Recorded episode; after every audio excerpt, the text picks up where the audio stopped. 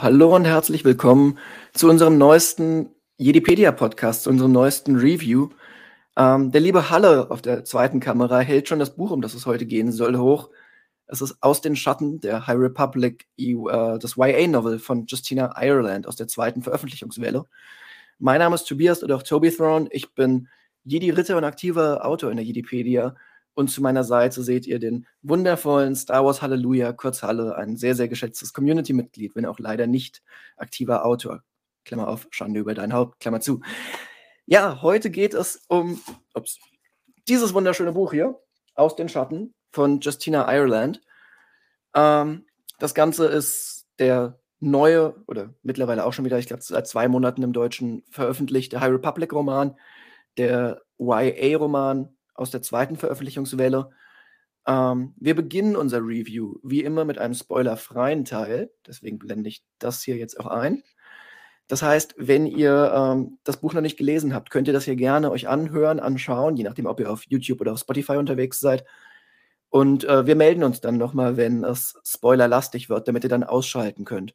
Wenn ihr das Buch schon gelesen habt, dann könnt ihr natürlich dann auch dabei bleiben. Wie gerade schon gesagt, wir sind nicht nur auf YouTube, sondern auch auf Spotify unterwegs.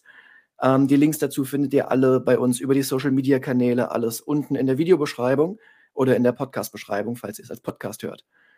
Ähm, ja, die Werbung ist damit aus dem Weg. Ähm, like, Kommentar, ihr kennt das ganze Prozedere.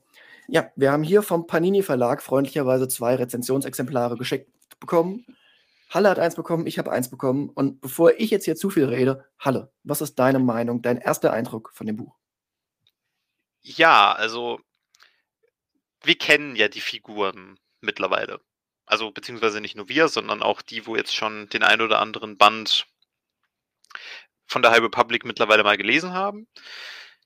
Die Figuren sind in den größten Zügen soweit bekannt. Es wurden ein paar neue noch mit eingeführt, wie in jedem guten Buch. Und man kann sagen, es geschieht mal wieder etwas, was man durchaus kennt. Es nennt sich Character Development.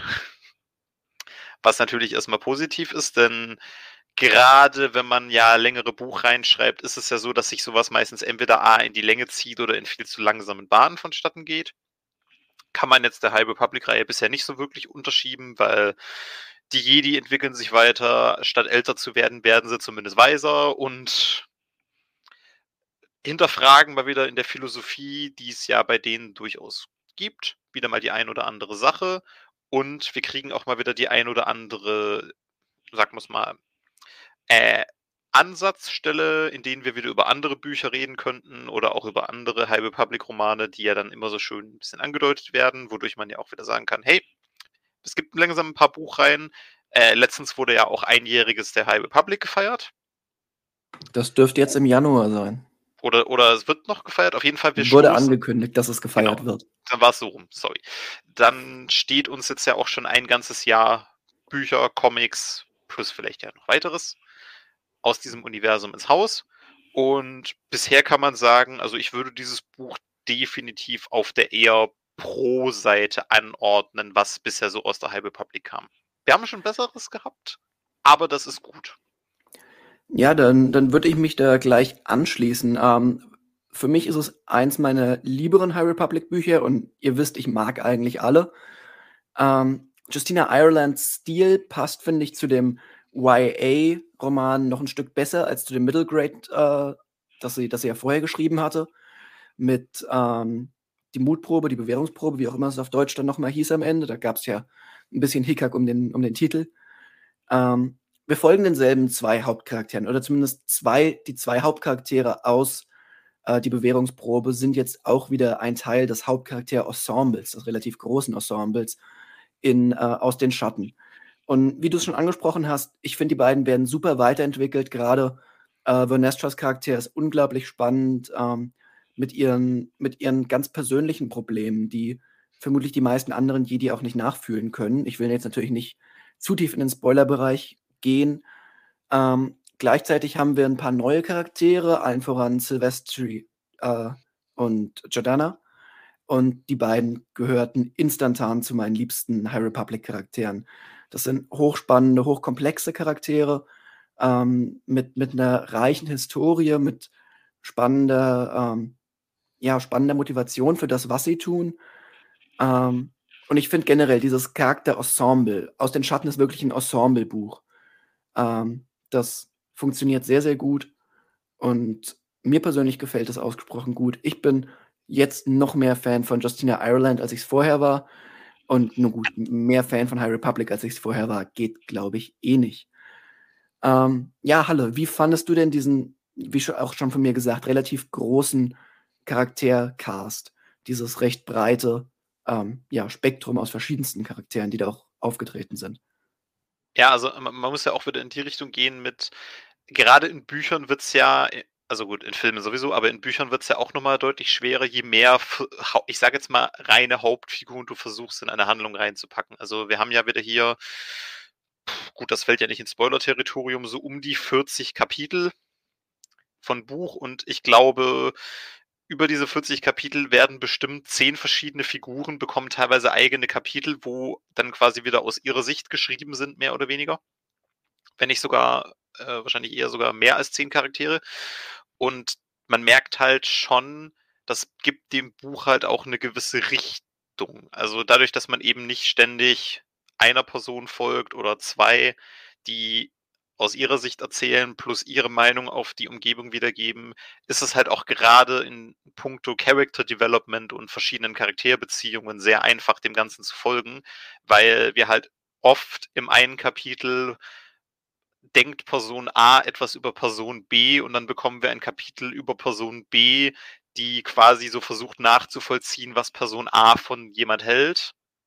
Was jetzt so aus Sicht der Figuren vielleicht eher so unersichtlich wäre oder der Zuschauer würde miträtseln. Dadurch, dass wir aber ja wieder am längeren Hebel mit den mehr Informationen sitzen, wird das Ganze teilweise auch dadurch sehr viel interessanter, wenn man halt eben nicht nur sich fragen muss, was ist die Motivation des Charakters, sondern man hat die Motivation des Charakters gerade gelesen. Ja, da stimme ich dir auf jeden Fall zu. Ähm, ein Punkt, den ich auch noch anbringen möchte oder de den ich wichtig finde zu bewerten oder ähm, zu bereden bei einem High Republic Buch, ist die Frage, wie sich es in das Gesamtkonstrukt der Handlung einbaut, von der wir ja wissen, dass sie natürlich als allererstes durch die ähm, Erwachsenenromane erzählt werden soll. Und wir müssen jetzt aufpassen, dass wir nicht in den Spoilerbereich gehen. Ich äh, will es aber trotzdem im Non-Spoiler-Bereich schon mal ein bisschen anschneiden. Ähm, Gerade auch im Hinblick darauf, was gegen Ende des Romans passiert, hat das Ganze sehr spannende Auswirkungen auf auch die Hauptstory. Ähm, also auch darauf, wie vielleicht oder was im nächsten ähm, Erwachsenenroman dann die, die Ausgangssituation ist. Und ähm, ja, das, das Hörspiel Tempest Runner knüpft ja quasi direkt dann an, aus den Schatten an, inhaltlich. Ähm, ich finde es spannend, wie man da mit den beiden zusammen einen Bogen geschlagen hat, von dem man vielleicht ein Stück weit sagen kann, ähm, ja, es gibt wichtige, ähm, wichtige Punkte, die da drin geschehen und du kannst es besser verstehen, wie die Handlung sich zusammensetzt, wenn du es gelesen hast. Aber ich glaube, am Ende von Aus den Schatten und Tempest Runner kann man die Erwachsenenromane auch wieder ohne die beiden verstehen, mit ein bisschen Erklärung, von der ich sicher bin, dass sie in The Fallen Star dann wieder aufbereitet werden wird. Ähm, das finde ich eine spannende Ambivalenz, weil die beiden Sachen fühlen sich beide unglaublich wichtig an, ähm, schließen aber trotzdem so einen Bogen. Das finde ich einfach schön gemacht. Ähm, von dir dazu noch was? Oder? Ja, ja, also wir haben ja schon öfters angesprochen, dadurch, dass hier diese halbe Public-Romane durchaus auch immer als Einzelwerk fast schon gelesen werden können. Mit klar, dann hat man natürlich ein paar offene Fragen, wenn man zwischendurch reinspringt, aber das ist immer so, wenn man sagt, ich fange mit Band 5 anstatt mit Band 1. Ähm, aber dadurch, dass man halt schon immer versucht, was einem ja gerade, wenn man eher wiederum alle liest, vielleicht auch ein bisschen auf die Nerven gehen könnte, ist, man versucht auch immer die Figuren wenn man sie zum, von ihnen zum ersten Mal hört, im Rahmen des Buches trotzdem nochmal ein bisschen auf sie einzugehen, wer sie sind, wie sie so und wie sie so drauf sind und was sie so einzigartig macht bzw. ausdrückt. Das ist ja auch immer ganz gut, dass man darauf eingeht, aber irgendwann kennst du die Figuren dann halt. Also es ist was, wo ich finde, wo Langzeitleser vielleicht irgendwann sagen, das geht mir nur noch auf den Sack. Aber es ist halt gleichzeitig etwas, was gerade, wenn du sagst, ich möchte einfach mal ein Buch davon ausprobieren, sehr hilfreich, weil Leute, die zum allerersten Mal eins von diesen Büchern in die Hand nehmen, vielleicht auch gar keine Ahnung haben, dass es gerade der fünfte Band ist oder was auch immer, oder wie viel der jetzt gerade dann aus der Reihe von der High Republic, die werden trotzdem noch relativ gut damit klarkommen. und ja. eben einen Weg reinfinden, auch wenn sie dann im direkten Anschluss vielleicht wieder ein völlig anderes Werk aus der Reihe erwischen würden. Ja, ich, ich denke, da hast du recht und das ist ein wichtiger Punkt. Äh, ich weiß, du hast noch einen Kritikpunkt, den du anbringen möchtest, bevor wir den spoilerfreien Teil hier beenden. Ja, das ist ja, sagen wir es mal so, äh, es fällt für mich deswegen unter spoilerfrei, weil wir nicht genau darauf eingehen müssen, wie das im Buch so ein bisschen betitelt, äh, beschilden wird. Aber ich würde es halt mal grundsätzlich ausdrücken als äh, so ein gutes altes Star Wars-Problem, das schon, ich würde behaupten, seit Jahren existiert und vermutlich auch nie wieder ganz weggehen wird, einfach weil dazu wird sich nie einer die Mühe machen, passende Werke zu schreiben oder sowas mal zu inkludieren, weil es halt auch wenig Sinn macht, das in Büchern zu machen. Dazu bräuchtest du, sag jetzt mal, Lore-Books, beziehungsweise wir bräuchten wieder äh, neue Pen-and-Paper-Games, die Grundregeln einführen und dann Systeme dafür einführen. Und das ist im Rahmen des Buchs würde ich es einfach mal zusammenfassen mit dem Begriff, wir versuchen das Unverstehbare zu verstehen und verkomplizieren gleichzeitig das Simpelste, was es gibt. Ich muss aber ganz ehrlich sagen, dass ich die Sachen, die sie zu erklären versuchen, die eigentlich unerklärbar sind, ähm, ich finde es einfach spannend, dass wir da mal verschiedene Ansätze dazu hören.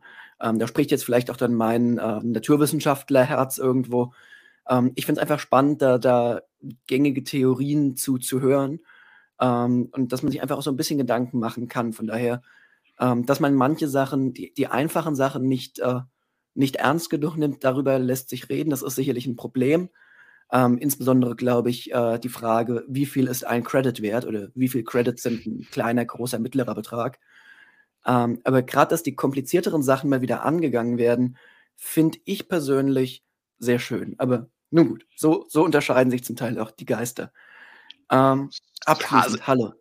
Ja, ja, also ich würde es fast ein bisschen anders sagen. Es ist eher so was, mich, mich stört es einfach, dass wir gerade so, ich würde mal sagen, absolute Basics immer noch so ein bisschen komplett umschiffen. Also ich könnte es auch noch so ausdrücken, im, im Buch werden an so vielen Stellen wird gesagt, wir gehen jetzt hier was essen oder wir gehen jetzt hier was trinken. Und es werden auch jedes Mal Names gedoppt für diese Sachen, wir kriegen keine einzige Beschreibung, wie die Sachen aussehen, wonach sie schmecken oder woraus sie gemacht sind. Leute. Wir bekommen immer, wir bekommen, also dieses Buch erklärt so schön teilweise Charaktere, wie sie aussehen, warum sie sich so bewegen und so weiter. Halten wir Aber mal zu erklären, warum der blaue Saft blau ist, ist zu schwer, oder wie? Halle hätte gerne ein literarisches, ähm, eine literarische Speisekarte der Galaxis. Ja, also ich meine, es werden ja tatsächlich regelmäßig immer so schöne Star Wars Kochbücher oder Backbücher oder sonstiges ja. gedruckt. Und was packen sie rein? Gewöhnliche Kuchen, denen man Wortspielnamen verpasst. Korrekt. So, jetzt abschließend für den spoilerfreien Teil. Halle, auf der berühmt-berüchtigten Skala von 1 bis 10, wie bewertest du das Buch? Ähm, ich bin tatsächlich ein bisschen gespalten. Also jetzt nicht im Sinne von, ob es gut oder schlecht ist. Also ich finde es definitiv gut. Ich bin mir allerdings unsicher, wie gut ich jetzt sagen würde, dass ich es fand. Also es hat sich am Anfang ein bisschen für mich gezogen, gerade eben, wie ich schon erwähnte, der Punkt mit dem, wenn man halt am Anfang wieder vieles von der Charaktererklärung und so weiter nochmal hat, wodurch es halt auch einfach in die Länge gezogen wird. Ich meine, das Buch ist jetzt nicht lang, wie man hier sieht. Also wir reden hier von um die 400 Seiten, also leichte Kost, kann man sich normales Star Wars Buch halt geben. Genau, ganz normales Buch, kein Totschläger, sondern ganz entspannt. Deswegen, ich gehe mal mit einer soliden 8, weil es durchaus verdient hat, so gut zu sein. Es, könnt, es hat aber definitiv Verbesserungspotenzial, meiner Meinung nach. Ähm, ich muss sagen, ich bin hier ein kleines bisschen gespalten. Ich hatte das Buch auf Englisch gelesen, kurz nachdem es rauskam, und war komplett weggeflasht. Ich, ich habe das Buch von vorne bis hinten geliebt. Ähm, jetzt, nachdem ich es nochmal auf Deutsch gelesen habe und auch nochmal ein zweites Mal gelesen habe, finde ich auch, dass es sich ein Stück weiter gezogen hat als, als beim ersten Mal. Dass es nicht ganz so flüssig, nicht ganz so natürlich war. Ob das jetzt an der Übersetzung lag, ob das am Inhalt lag, der beim zweiten Mal nicht mehr so spannend ist, ich weiß es nicht. Ähm, Gerade hinten raus hat es aber mich auch wieder vollkommen mitgerissen. Deswegen gebe ich jetzt, ich sag mal so, als, als Mischung aus dem, was ich dem ersten Lesen auf Englisch und dem zweiten Lesen auf Deutsch geben würde, gebe ich dem Ganzen jetzt mal neun von zehn Punkten. Gerade das zweite Lesen auf Deutsch würde ich aber doch einen Ticken niedriger ansetzen. So, damit sind wir, glaube ich, am Ende des spoilerfreien Teils. Äh, das heißt, wenn ihr das Buch nicht gelesen habt, dann nochmal der Hinweis, es ist äh, mittlerweile erschienen im Panini Verlag. die uns auch dieses schöne Exemplar zugeschickt haben. Wie gesagt, nochmal vielen Dank dafür auch an den Verlag. Ähm, vielen Dank, dass ihr eingeschaltet habt für den spoilerfreien Teil. Wie gesagt, liken, abonnieren, äh, alle Videobeschreibungslinks anklicken, auf äh, Spotify folgen, auf YouTube abonnieren, wo auch immer ihr hört, äh, am besten auf allen Plattformen, Instagram und so weiter. Wir haben Discord-Server. Naja, ich glaube, ich muss nicht zu weit ausholen. Ihr wisst das alles. Ähm, vielen Dank, dass ihr bis hierher eingeschaltet habt. Jetzt geht es mit dem Spoiler-Teil weiter. Drei, zwei, eins und los. So, Halle. Ähm, wir haben hier einen hochkomplexen ähm, Sachverhalt im Endeffekt. Also das, das Buch Ich, dreht ich sich ja würd um direkt, ich würde dir direkt widersprechen. Ich würde fast behaupten, er ist gar nicht so komplex, aber er ist mal wieder sehr, ich sage jetzt mal, zukunftsweisend, wenn man bedenkt, worüber da teilweise geredet wird.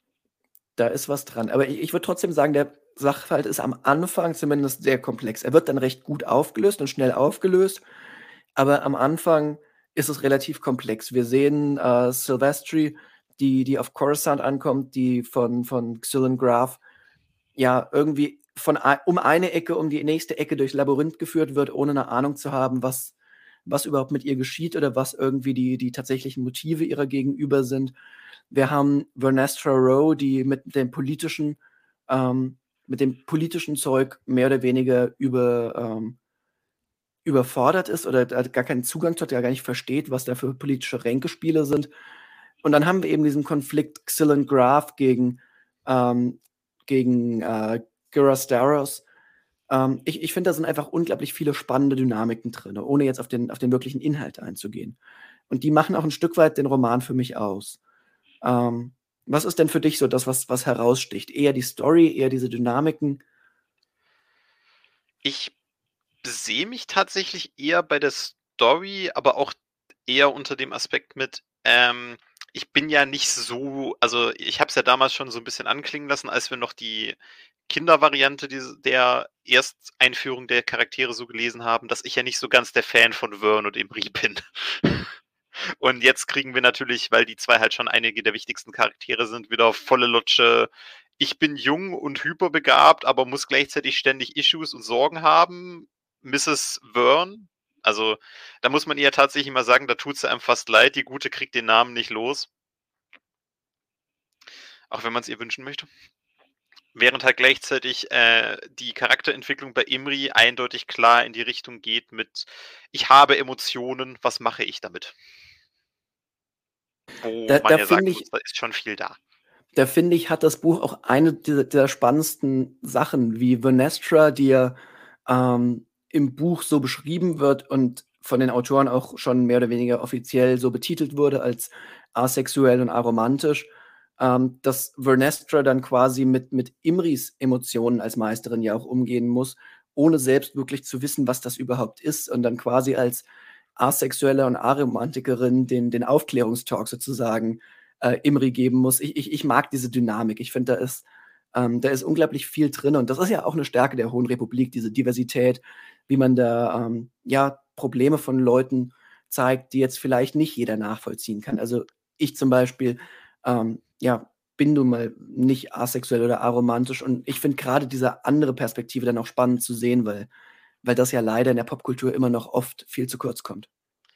Äh, Wobei man ja auch sagen muss, es, ist, es hat schon einen, eine gewisse Komik, wenn sie quasi anfängt von, also weißt du, die Bienchen und die Blümchen nur auf Jedis getrimmt und wenn der eine Jedi und der andere Jedi sich ganz doll lieb haben, dann schmeißen wir sie aus dem Orden. Verstanden? Ja, so in etwa. Dieser, dieser Talk war großartig. Das, das war tatsächlich ein sehr amüsanter Moment. Aber, aber nicht im, im Sinne von lustig machen, sondern halt im Sinne von einfach Situationskomik.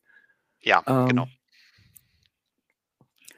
Kommen wir auf die, auf die Story zu sprechen, ruhig. Und ähm, da geht es ja im Endeffekt um das Gravitationsherz, diese Gravitationswaffe der Nihil, die im Geheimen im Branch-Sektor gebaut wird ähm, und die ja von Familie Graf scheinbar irgendwie mitfinanziert wird. Die Grafs stecken irgendwie mit drin, haben wir keine Ahnung wie. Wie gesagt, da passiert unglaublich viel und du hast gerade schon angesprochen, da passiert auch viel, was, was Hinweise auf die Zukunft haben wird. Willst du dazu noch ein bisschen mehr sagen? Äh, ja, also es ist ja schon, sagen wir es mal so, es wird ja oft in Zeiten der High Republic werden einige Sachen ja angedeutet, die ja später in Star Wars schon völlig ich sage jetzt mal, Alltag sind oder Standard. Und hier im Buch geht es ja primär darum, was passiert denn, wenn man plötzlich Schiffe aus dem Hyperraum ziehen kann, wie man das gerade möchte. Wo man natürlich jetzt erstmal als, sag mal mal, wenn du wirklich mit Star Wars vorher keine Berührungspunkte hast und die High Republic sind dein erster Einstieg, denkst du dir so, okay, hört sich erstmal interessant an. Jetzt bist du aber schon 20 Jahre dabei. Oder von mir aus auch gerne länger, wenn ich an unsere älteren Semester da draußen denke. Dann hast du irgendwann mal in den letzten Jahrzehnten oder Jahrhunderten diverse Spiele oder andere Star Wars Novels oder Sachen angerührt, in denen der sogenannte Interdiktor-Kreuzer vorkam. Und genau der kann das. Ja. Oder anders ausgedrückt, wir haben mal wieder einen Fall von, wir kriegen Technologie gezeigt oder vorentwickelt, die es später so im Universum gibt. Etwas, was man tatsächlich im Star Wars-Universum nicht wirklich oft gemacht hat bisher, aber auch nur deshalb, weil man eben immer sehr kurze Zeiträume abdeckt. Und das ist halt etwas, was ich gerade an der Hohen Republik ziemlich gut finde. Dadurch, dass man sich einfach mal ein paar Jahrzehnte oder Jahrhunderte ordentlich Luft lässt, kann man sich auch mal mit auseinandersetzen, hey, technologischer Fortschritt von A nach B, etwas, was so damals irgendwie immer ein bisschen unterging, wenn man halt einfach nicht die Zeit und den Raum hatte, wirklich technischen Fortschritt auch geschehen zu lassen. Etwas, was ja im Star Wars-Universum auf jeden Fall passiert. Das, da, da war im Legends-Bereich ja auch eins der ganz großen Probleme, dass man die Old Republic-Ära, abgesehen davon, dass es den großen Sith-Orden noch gab, so nah wie möglich eigentlich an der Skywalker-Saga, die damit noch nicht, damals noch nicht Skywalker-Saga hieß, Ära halten wollte, stilistisch. Also du hattest damals schon den Hyperraum, du hattest die Lichtschwerter, die genauso waren, du hattest ja eigentlich jede Technik, weil man im Endeffekt, man wollte Star Wars kopieren, aber halt mit, du hast die große Schlacht Jedi gegen Sith ein Stück weit, sehr, sehr, sehr vereinfacht formuliert. Ähm, und dadurch war die High Republic-Ära, ähm, oder dadurch, dass die High Republic-Ära, äh, die Old Republic-Ära eben sehr nah da dran war, hat man halt natürlich auch das Problem, dass äh, die technische Entwicklung gar nicht stattfinden kann, weil ja scheinbar in den letzten 10.000 Jahren keine technische Entwicklung stattgefunden hat, etwas überspitzt formuliert. Und ähm, dank des Kanonschnitts kann natürlich die High Republic hier deutlich mehr machen. Das schränkt dann natürlich wiederum die Old Republic ein, sollten wir die im Kanon jemals sehen. Ähm, da hoffe ich sehr, dass irgendwelche ähm, Filmprojekte, die ja angeblich in Arbeit sein sollen, da die High Republic nicht komplett ignorieren, sondern da dann auch wirklich ein Stück weit dem, dem getreu bleiben. Ähm, aber ich persönlich finde es auch sehr spannend zu sehen, wie sich diese technologischen Sachen langsam vorwärts entwickeln. Sagen wir es so. Ähm, ich würde sagen, wir sollten noch mal auf, auf ähm, den Inhalt eingehen oder auf äh, das Ende vor allem. Am Ende sehen wir ja oder bekommen wir zu hören, dass äh, scheinbar Lorna D das äh, Auge der Nihil sein soll oder zumindest, dass diese Republik, äh, die Republik diese Information erhält, die, wie wir natürlich aus anderen Quellen wissen, falsch ist, da Markion Rowe das Auge der Nihil ist. Und ähm, das ist ja auch ein Punkt, der dann sehr, sehr weit aufgegriffen wird, der ähm, im Tempest Runner Hörspiel, das ich vorhin schon angesprochen habe, wichtig wird, der in den Star Wars Comics, in den High Republic Comics wichtig wird und so weiter und so fort. Und das finde ich eine unglaublich spannende Idee, dass man ähm, die Republik quasi das am Ende aufklären lässt, scheinbar, aber ihnen halt einfach falsche Informationen füttert. Und ähm, ich, ich bin sehr gespannt, wie sich das auch in The Fallen Star rein fortsetzt, weil ich mir relativ sicher bin, dass Markion Rowe damit noch ein bisschen weiter spielen wollen wird. Wie siehst du das? Ja, also das ist halt wieder so ein klassisches, wir sind noch mitten in der, ich sage jetzt mal, Entwicklung der Reihe. Wir haben noch keine Ahnung, wie es wirklich am Ende ausgehen soll. Es kann sich noch in völlige andere Richtung entwickeln, wie man sich jetzt vielleicht schon wieder denken könnte, weil wir halt noch so wirklich so schön mittendrin stecken. Also da kann man noch viel machen, sowohl in Richtung A wie in Richtung B, wie auch sagen, wir machen das oder jenes noch anders es ist ja auch wieder so ein Punkt, wo man sich fragen muss, äh, wie weit werden sie auch gehen, vielleicht was auch Charaktere angeht und ihr Schicksal. Also, also in Star Wars wird ja irgendwie ironischerweise doch ganz gern lieber im heimischen Bett gestorben als auf dem Schlachtfeld, außer es passt gerade gut rein. Aber da kann man ja auch wieder gucken, was in welche Richtung sich da vielleicht drehen könnte. Ich sag's mal so, die Hohe Republik hat ja schon so ein bisschen den Ruf, die Charaktere etwas schneller abzuschlachten als so manch andere Star Wars-Projekte. Ja. Ähm, Gerade wenn ich an Light of the Jedi zurückdenke, wo in gefühlt jedem zweiten Kapitel ein Hauptcharakter oder der Hauptcharakter des Kapitels äh, das Kapitel nicht überstanden hat. Ähm, ich muss sagen, gerade wenn ich mir auch das Marketing für The Fallen Star angucke, mit dem großen Slogan Who will survive? Ähm, ich glaube, dass die Hohe Republik da deutlich, ähm, wie soll ich es formulieren, näher an Game of Thrones als an Star Wars ist, was die Charaktertode-Frequenz anbelangt. Nicht bei weitem nicht so heftig wie Game of Thrones, ähm, aber ich denke, es wird schon ein Stück, ähm, äh, also ja, die Charaktere können auf dem Schlachtfeld sterben und ich glaube, es werden auch zumindest einige auf dem Schlachtfeld sterben. Ähm, ich finde, die Hohe Republik macht das bisher aber auch gut, dass die Tode jetzt nicht irgendwie bedeutungslos sind, sondern dass es halt schon immer Sachen sind, die in die, in die Handlung reinpassen. Also jetzt nicht irgendwelche zum Teil auch sinnlosen Tode nur um des Todes willen, wie es Game of Thrones zum Teil gemacht hat, sondern dass es halt auch wirklich, ja, meaningful äh, die Tode gestaltet werden. Ja, also wie, wie du schon sagst, es ist halt nicht so, dass du einfach Leute über den, über den Jordan gehen lassen sollst, nur damit sie über den Jordan gehen, sondern es soll ja immer auch im Rahmen der Story Sinn machen. Äh, bisher hat man sich in Star Wars halt selten getraut, weil der Maincast halt auch immer relativ klein ist, relativ eng und eigentlich immer die gleichen alten Bekannten. Und mal ehrlich, also in, der, in den Originalfilmen gingen quasi ausschließlich Leute drauf, bei denen es wurscht war. In der Prequel-Trilogie gingen Leute drauf, bei denen es uns dezent wurscht war. Und in den Sequels haben sie dann die alten Leute draufgehen lassen, die sowieso alt sind und sterben können. Weil also, Harrison Ford gesagt hat, er macht nur noch einen Film. Und dann am Ende Ja, und dann muss er trotzdem noch jedes Mal wieder auftauchen, Thema. aber das ist egal.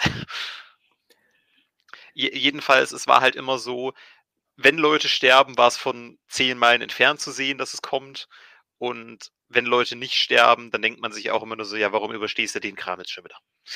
Und das ist halt was, das findet bisher nicht statt in High Republic. Also entweder es sind wirklich Leute, bei denen man für vorne, bei denen man entweder sagt, okay, war jetzt so in dem Rahmen sinnvoll, wie der gestorben ist, oder es waren dann halt auch so Sachen wie, okay, das kann man verstehen oder das muss halt so sein. Es, es gibt ja was, eine Figur, es gibt eine Figur, bei der würde ich tatsächlich sagen, da hat es mich sehr überrascht, dass sie überlebt hat. Aber da reden wir nicht von diesem Buch, sondern von einem anderen Buch und deswegen gehen wir da jetzt nicht im Detail drauf ein. Wir packen ja nicht ähm, die Spoiler des einen Buchs, die Spoiler eines anderen Buchs. Genau. Ähm, vor allem nicht bei einem Buch, das noch nicht auf Deutsch rausgekommen ist. Hallo, äh, hast du sonst noch einen Punkt, über den du äh, reden möchtest, der, der dir nochmal wichtig ist, hervorzuheben bei dem Buch? Ähm, dadurch, dass wir uns ja noch ein bisschen im Spoiler-Territorium bewegen, ähm, auch so ein bisschen auf die Zukunft gerichtet. Ich hoffe nach wie vor auf einen Haufen gute, gute offizielle äh, Charakter, also nicht nur Charakterdesigns, da haben wir mittlerweile die meisten aus, aus auch gerade aus diesem Buch, aber ja. auch wieder eben für unsere Freunde der, ich nenne es jetzt mal Raumschiffgesellschaften. Es wurden schon wieder einige Spaceships genamedroppt und ein bisschen beschrieben. Gebt uns paar, ein paar Bilder, Leute. Die sind ja, schön. Es, die werden super beschrieben, die müssen Leute. gut aussehen gibt es ein paar Leute, die das sehr, sehr gerne haben würden. Ja, ähm, eine Sache, auf die ich noch mal eingehen möchte, die hattest du vorhin auch schon mal kurz erwähnt äh, im Vorgespräch, aber nicht hier live on air. Ähm, ich finde es spannend, wie man ähm, quasi auf, auf die ganz großen Plot-Twists verzichtet und ähm, stattdessen quasi von relativ früh an oder sobald Sylvester das erste Mal hört, ihre Mutter könnte noch am Leben sein und ist eigentlich so eine Wissenschaftler-Troller, was weiß ich, ähm, direkt im nächsten Kapitel sehen wir, dass sie tatsächlich am Leben ist und bekommen da quasi nicht die, die große Überraschung am Ende, oh nein, sie ist tatsächlich am Leben und es war nicht nur der wirre Gang, den Wissenschaftler, der das gedacht hat. Und das finde ich spannend. Also es ist ja, Plot-Twists sind ja eigentlich schon was, was viele Autoren gerne machen. Aber ich finde, es funktioniert hier gerade deswegen gut, weil man darauf verzichtet hat und so der Story erlaubt hat, sich, sich frei zu entfalten, ohne eben ja hinter irgendwelchen Verschleierungen zurückstecken zu müssen. Also, also ich habe ja schon in diversen anderen, wenn wir über die Bücher reden oder auch über Episoden oder über Filme oder wenn wir hier über die Star Wars-Serien reden, gesagt, ich finde es ganz gut, dass man hier mal sich nicht auf den guten alten ausgetretenen Pfaden bewegt, sondern halt auch mal versucht, die, ich sage jetzt mal, generischen Standardschilder einfach mal aus denen mal auszuweichen und es mal einfach so anzugehen, wie man sagt, okay, so finde ich es gut. Weil wären wir den klassischen Twist für so eine Sache angegangen, hätten wir eben, wie gesagt, in dem einen Kapitel gekriegt, ja, also meine Mutter ist doch damals bei diesem Überfall der Nihil erschossen worden und gestorben, ich weiß, dass ich war dabei. Dann hätten wir über die nächsten paar Kapitel immer wieder eine Frau gehabt, bei der aber nie drauf eingegangen wird, wie sie denn wirklich heißt, aber die wäre dann von der Beschreibung her vielleicht ganz gut passend gewesen. Und dann kommt irgendwann dieses Kapitel, ja, Moment mal, Mom, du lebst noch. Oh. Ja, ganz genau. Und stattdessen kriegen wir direkt vom direkt im Anschluss serviert, ja, nee, die lebt noch und die macht genau das, was man ihr gerade vorwirft. Und trotzdem kriegen wir über die nächsten paar Kapitel weiterhin von Silvestri ihren guten alten, ja, aber es kann doch gar nicht sein, dass meine Mom sowas tut, Konflikt. Nächstes Kapitel, doch, sie hat gerade schon wieder einem Typ in die, in die Nüsse getreten. ja, so in etwa. Ähm, wo wir jetzt schon bei den Nihil sind, ein Charakter, der hier auch wieder aufgetreten ist, den ich unglaublich gerne mag, ist äh, Nan. Ähm, oder wie auch immer man sie jetzt im Detail aussprechen soll. Ähm, ich habe mich auf Nahen ich, irgendwie so festgelegt, aber ich müsste ja, jetzt auch nachgucken, was die ja, offizielle Aussprache ist. Nahen, Nan, wie auch immer. Ähm, ich, ich, mag sie einfach unglaublich gerne. Ich mag ihre Art ähm, und ich mag die Dynamik zwischen ihr und Reith. Also, das ist so, so dieses klassische, ähm, ja, Feinde, die man irgendwie trotzdem schippen muss, Dynamik. Ach, ja. Ähm, die, die beiden, ich, ich bin mir auch sicher, dass die beiden noch weitere Szenen zusammenbekommen werden. Und ich, ich weiß nicht, ich kann es mir auch vorstellen, dass die beiden noch äh, intensiver zusammenarbeiten. Auf irgendeine Art und Weise, äh, irgendwann später. Ach, das die, ist die so beiden haben einfach.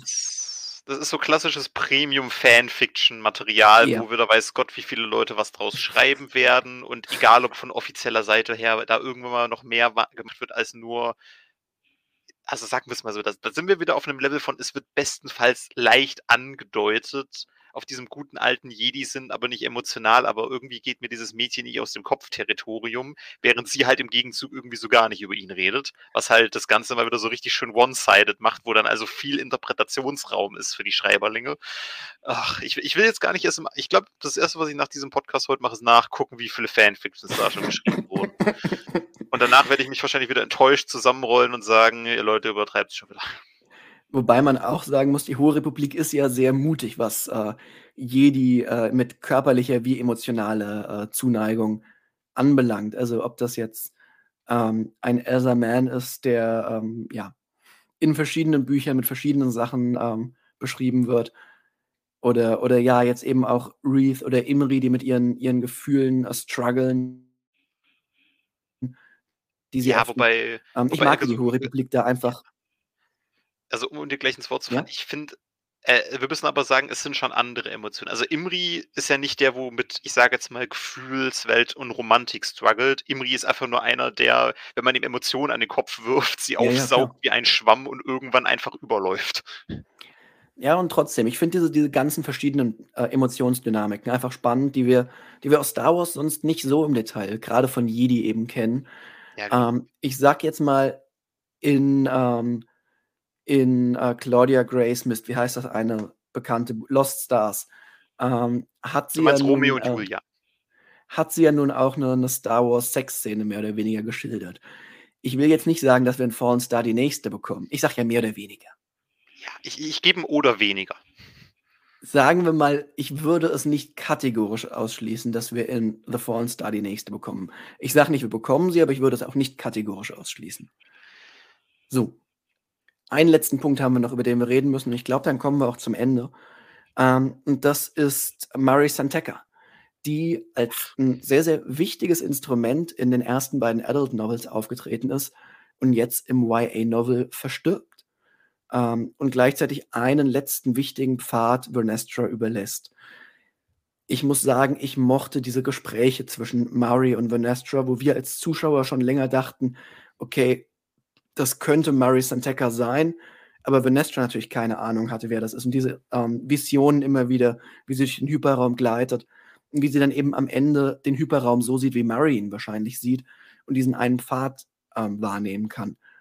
Ich bin sehr gespannt, wie sich das noch weiter ausbaut. Ähm, ich glaube, Venestra wird da ein ganz wichtiger Faktor, was das anbelangt, noch in der weiteren Hohen Republik. Ähm, Gerade auch wenn man die Hyperraumtechnologie zwischen der Hohen Republik und eben den Skywalker-Saga vergleicht. Das ist ja auch Welten auseinander. Und von daher, ich, ich glaube, das ist ein unglaublich wichtiger Punkt, den wir da in diesem nur YA-Novel vermittelt bekommen haben. Ja, also da würde ich mich direkt anschließen, weil es, wie gesagt, es geht ja schon wieder so ein bisschen in die Richtung, was ich, was wir am Anfang anklingen haben, dieser unterschwellige technische Fortschritt, weil man ja sieht, wie man jetzt noch über die Frühphasen redet, obwohl man es ja in einer Aus, in einer fertigen Form schon gesehen hat in gerade den Filmen. Und eben gerade dieser Eingang darauf, dass wir ja mit Marisa Tecker sowas wie quasi die, die, den Supercomputer in Menschenform haben, was Hyperraum angeht, äh, die dann aber halt auch dementsprechend über den Hyperraum spricht und ihn so und so sieht oder wie sie ihn halt auch sieht. Das ist halt auch einfach etwas völlig anderes, mit dem man eben, wie gesagt, also man, man gibt sich, also ich habe ja vorher schon gesagt, ich finde es ein bisschen kritisch, dass man wieder mal versucht, das Unmögliche zu erklären, aber man muss halt zugeben, sie geben sich dabei wenigstens ordentlich Mühe. Also wir reden hier nicht einfach nur von dem guten alten, hey, wir haben ja einen Midi-Chlorianer-Wert von 20.000, der ist so hoch wie der von Meister Yoda oder sogar noch höher. höher. Nee, also ich, ich finde gerade die, die technisch-physikalischen Aspekte des Hyperraums wurden hier in dem Buch schon sehr, sehr schön beschrieben. Ähm, für mich als Physiker dann halt auch einfach. Wenn ich irgendwas von durch die so und so viele Dimensionen und die Macht lese, dann, dann ist das natürlich schon so Physik-adjacent und ja. Das, das sauge ich dann natürlich auf. Ähm, generell, ja, Hy Hyperraum war für mich eine der großen Stärken des Buchs, wie, wie damit umgegangen wurde. In vielerlei Hinsicht. Ähm, ich glaube, wir sind am Ende. Zusammenfassend kann man, glaube ich, sagen, wir mochten das Buch beide sehr gerne.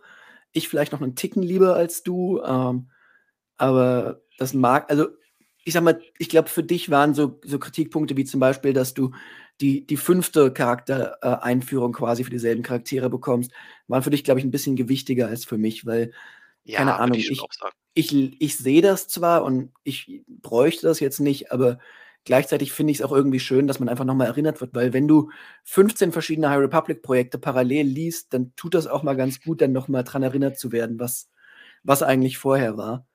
Ähm, wenn du halt dazwischen dann die Comicreihe und die, die wenn du die Comicreihe und die äh, Jugendcomicreihe und die Adult Novels zwischendurch gelesen hast und dann wieder zu YA zurückspringst und da die Charaktere wieder kennen sollst, es schadet nicht. Ähm, ja. ja. also wir mochten beide das Buch sehr gerne. Ich glaube, für High Republic-Fans ähm, absolute Pflichtlektüre.